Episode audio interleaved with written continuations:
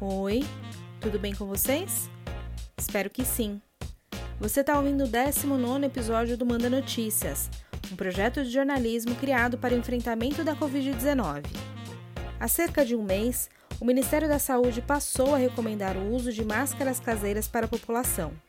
De acordo com o Ministério, além de eficiente, a máscara de tecido é um equipamento simples, que não exige grande complexidade na sua produção e pode ser um grande aliado ao combate à propagação do vírus.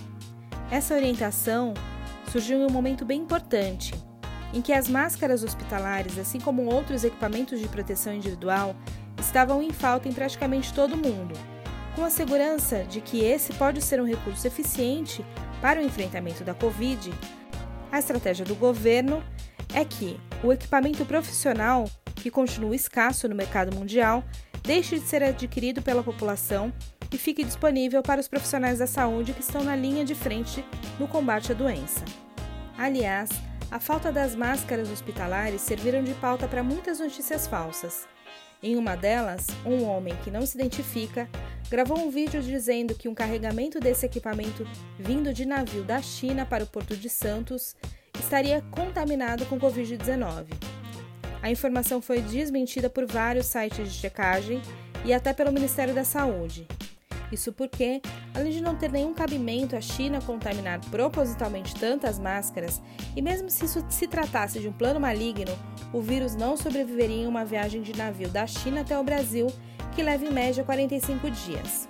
Ou seja, se você recebeu alguma mensagem com esse tipo de conteúdo, não repasse, é uma fake news. Voltando ao nosso tema, é importante dizer que para ser eficiente, a máscara caseira precisa ser de dupla face, ou seja, ter pelo menos duas camadas de tecido. Ela também precisa cobrir totalmente a boca e o nariz e tem que estar bem ajustada ao rosto sem deixar nenhum espaço nas laterais. E o mais importante, ela é individual, não pode ser dividida com ninguém. Se você tiver condição de adquirir uma máscara de tecido pronta, certifique-se de que ela segue todas essas características. Você também pode produzir a sua máscara em casa, tem vários tutoriais na internet super simples. Fica aqui a minha dica.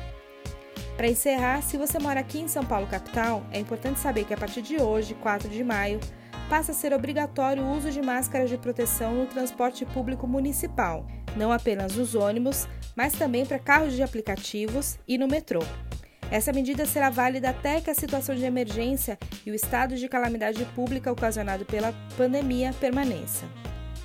Se você recebeu esse áudio de um amigo e quer ser incluído na lista de transmissão oficial, manda uma mensagem para o número 11 9 8336 0334. Você também encontra todos os episódios no Spotify e no meu canal no YouTube. Beijo grande, fique em casa, vai passar.